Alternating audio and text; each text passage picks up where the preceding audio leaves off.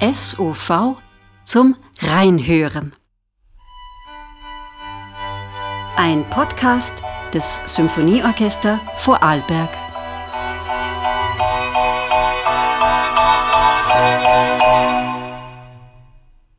Wie schön, dass Sie wieder reinhören in diese elfte Podcast-Episode zum nächsten Konzert des SOV, dem Konzert 5, das am 15. April im Feldkircher Montforthaus und am 16. April im Festspielhaus Bregenz stattfinden wird.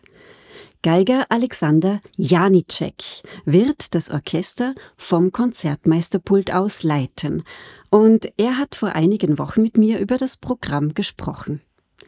Der Salzburger, der Solist und Konzertmeister und auch Leiter des Orchestra of the 18th Century in Amsterdam ist und an der Musikhochschule in Trossingen unterrichtet, hat viel Erfahrung mit dem Spiel in barocken Ensembles und in der sogenannten historischen Aufführungspraxis.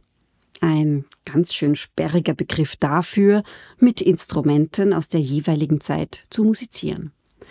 Nicht zuletzt deswegen, beginnt das Konzert mit einem Werk aus dem Barock mit Johann Sebastian Bachs Orchestersuite Nummer 3.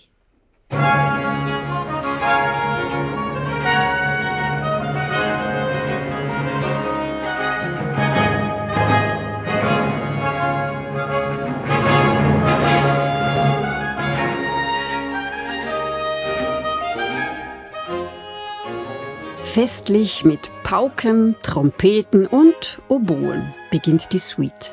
Und wie es damals in Frankreich en vogue war, mit einer großen Ouvertüre. Darauf folgen meist verschiedene Tänze. Gleich der zweite Satz jedoch ist kein Tanz, sondern einfach eine Melodie, eine Air.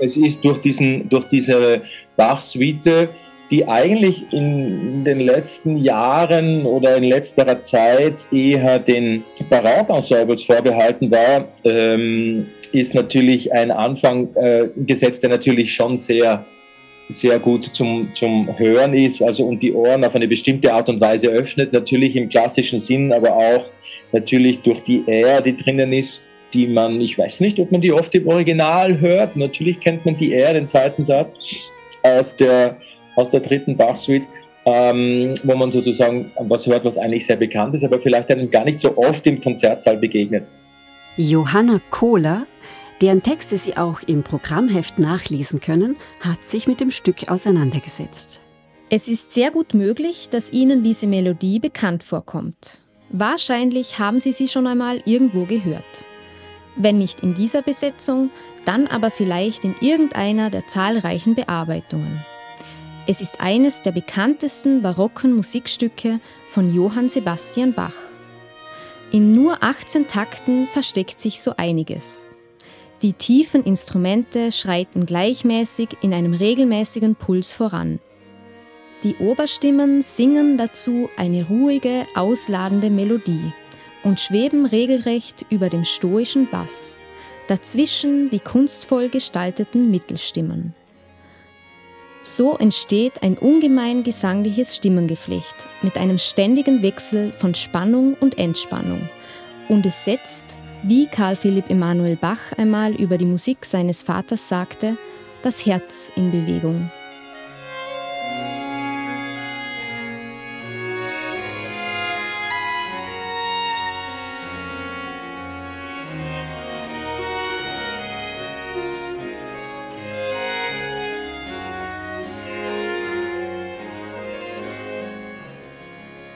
Nach der fünfteiligen barocken Orchestersuite machen wir einen großen Sprung in der Musikgeschichte bis ins beginnende 20. Jahrhundert.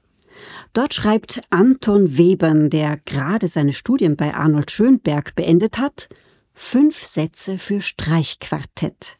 Sein Opus 5.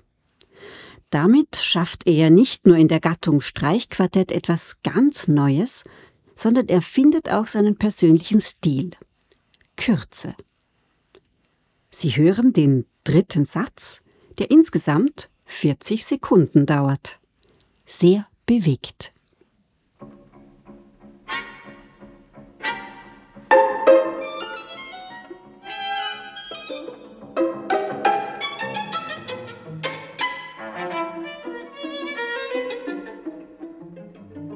Jeder dieser fünf Sätze ist eine expressionistische Miniatur. Beeindruckend, wie viel Webern in dieser Knappheit unterbringt. Das Material ist extrem komprimiert und knapp organisiert. Zugleich nutzt er instrumentaltechnische Möglichkeiten für Form und Ausdruck, etwa durch die Spielanweisungen wie mit Dämpfer oder am Steg. Auf allerkleinstem Raum passiert also sowohl klanglich als auch expressiv ziemlich viel.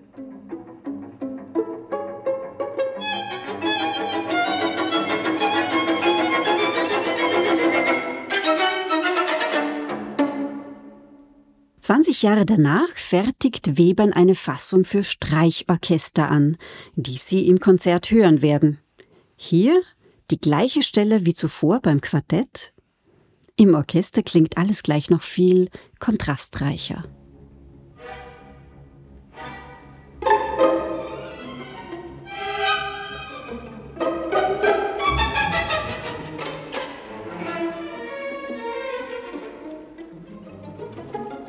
Mit Webern halt dann ähm, ein, ein Stück, was extrem modern ist, obwohl es wunderbar zu hören ist. Ähm, extrem modern sage ich deswegen, weil man immer wieder staunt, finde ich, dass ein Stück, das 110 Jahre schon ähm, komponiert wurde, doch so, wie soll ich sagen, ungewöhnlich anmutet. Auch in seiner Kürze übrigens. Zehn Minuten.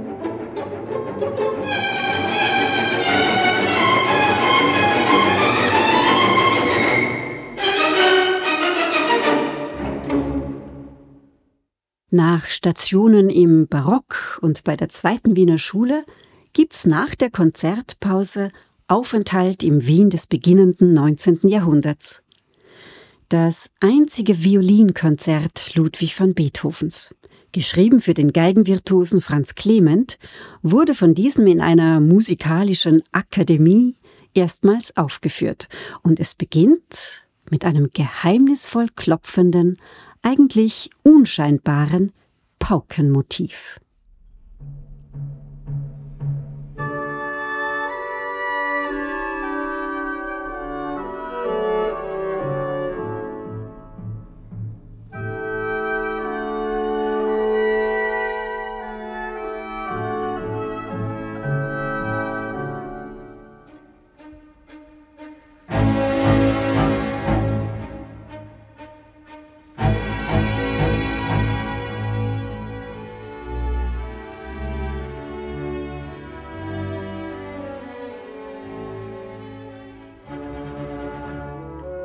Kleine Paukenmotiv wird aber im weiteren Verlauf zu einer Art Motto und kehrt in unterschiedlicher Weise mehr als 50 Mal wieder.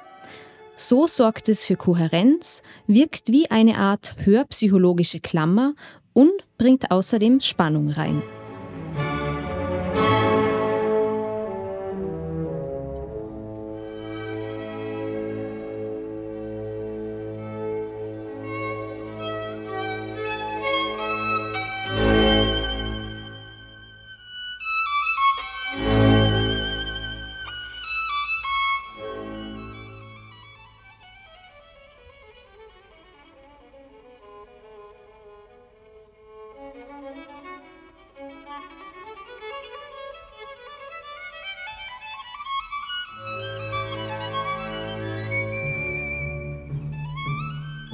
Der erste Einsatz der Sologeige.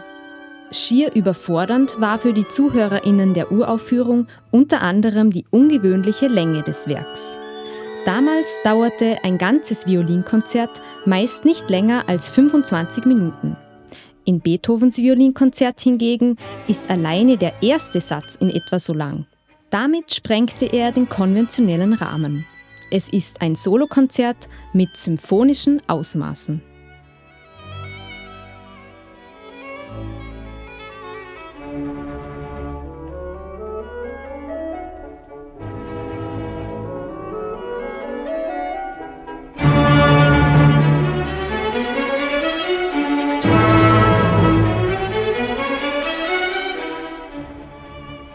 Konzert war es Beethoven anscheinend wichtig, nicht nur den Geiger Clement zufriedenzustellen, sondern auch etwas Neues damit zu sagen und zu wagen. Das Konzert war auch kein sofortiger Erfolg. Erst 50 Jahre später wurde es wiederentdeckt. Aber seitdem ist es das Pflichtprogramm jedes Geigers und jeder Geigerin. Wie geht da Alexander Janicek nun an die Sache heran? Eine sehr gute Frage. ja, es ist sehr viel offener geworden, wie man herangeht an so etwas, dass sich da sehr viel getan hat, eben genauer hinzuschauen ähm, äh, und Konventionen etwas zur Seite zu wischen. Gleichzeitig ist natürlich das, was unter Anführungszeichen konventionell da ist, meines Erachtens nicht zu verneinen. Also ich finde, man könnte das ja, sollte vielleicht nicht hergehen und sagen, ich erfinde das Stück jetzt neu.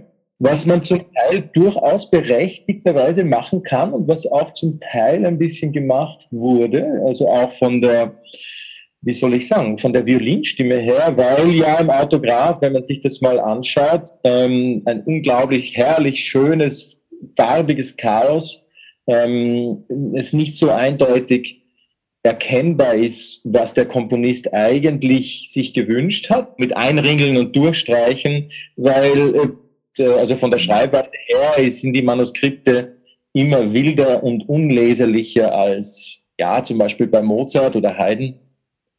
Aber in dem Fall ist es speziell, weil das eine spezielle Verbindung auch war mit dem Solisten zusammen. Und Beethoven als großer Innovator wollte natürlich nach vorne gehen und bestimmte Dinge haben, und hatte da bestimmt Sachen im Kopf, die er aber vielleicht dann nicht so bekommen hat von dem Solisten. Wie gesagt, meine Herangehensweise ist es natürlich zu wissen äh, und zu akzeptieren, aber die Konvention, ähm, wie man das Stück sozusagen kennt und wie es, wie es ähm, weitergegeben wurde, auch durch mm, ja, die Jahrhunderte, das nicht völlig zu ignorieren. Also ich komme da schon eher von einer, von einem Boden, der, der mit dem zu tun hat, was ich auch in meinem Leben sozusagen erlebt habe mit dem Stück. Aber wie gesagt, Ihre, Ihre, Ihre Frage, ähm, wie gehen Sie da heran, ist eine schwierige, weil ich da im Moment in einem Prozess genau drinnen bin, das mir zu beantworten. Das sagt Alexander Janicek, mit dem ich schon Anfang März gesprochen habe und ich bitte die Tonqualität bedingt durch eine schwache Internetverbindung zu entschuldigen.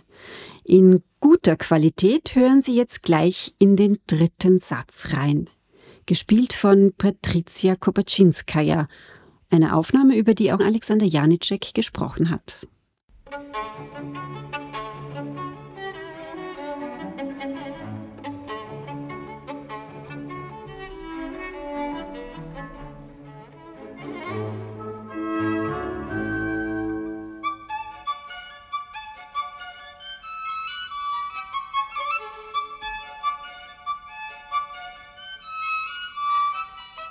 Und während wir hier noch das Violinkonzert genießen, möchte ich Ihnen heute eine sehr umtriebige und zahlenaffine junge Frau aus unserem Orchesterbüro vorstellen.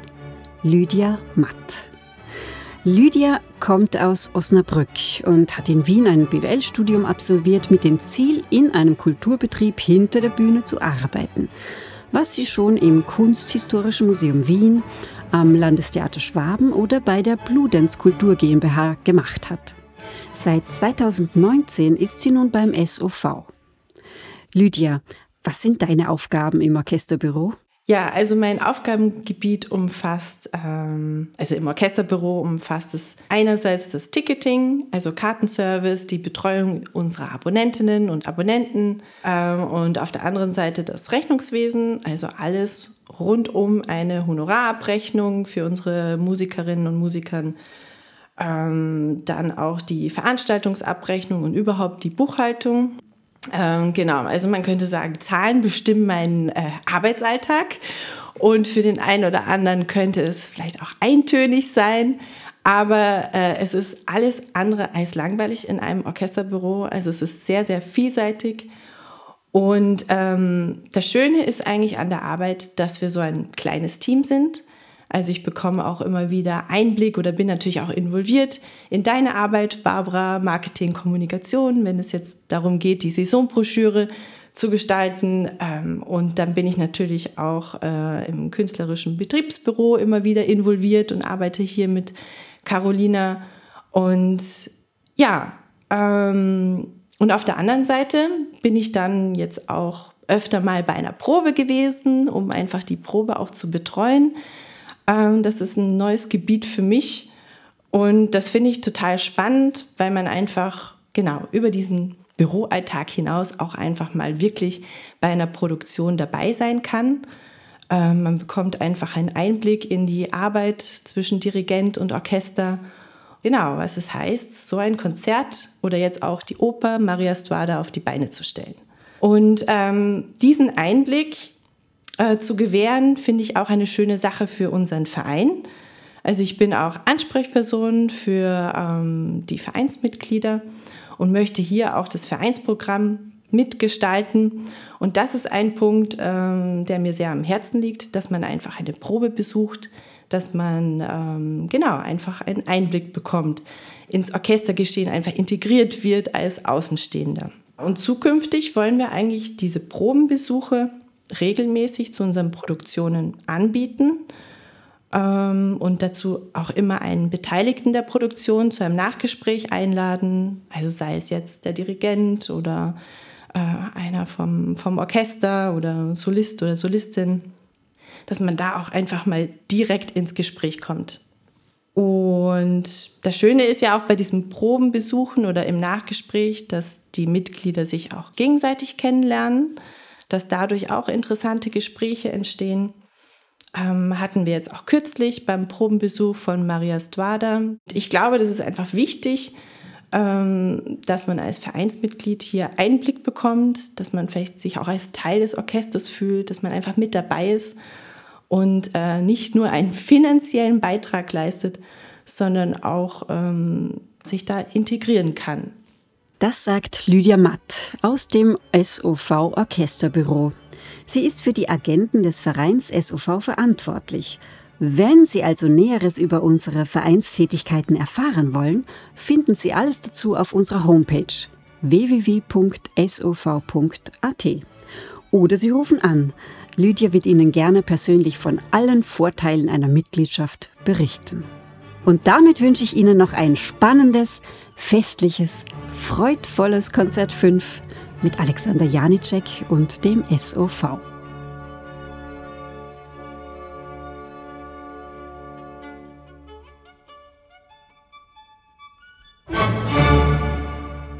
Vielen Dank an Alexander Janicek für das Gespräch trotz technischer Tücken.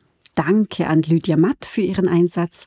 Danke an die recherchefreudige Johanna Kohler und danke an Clemens Wannemacher für den guten Ton. Es grüßt aus der Redaktion Barbara Urstadt.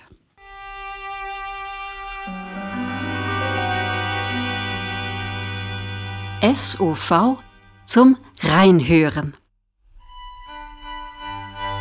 Ein Podcast des Symphonieorchester Vorarlberg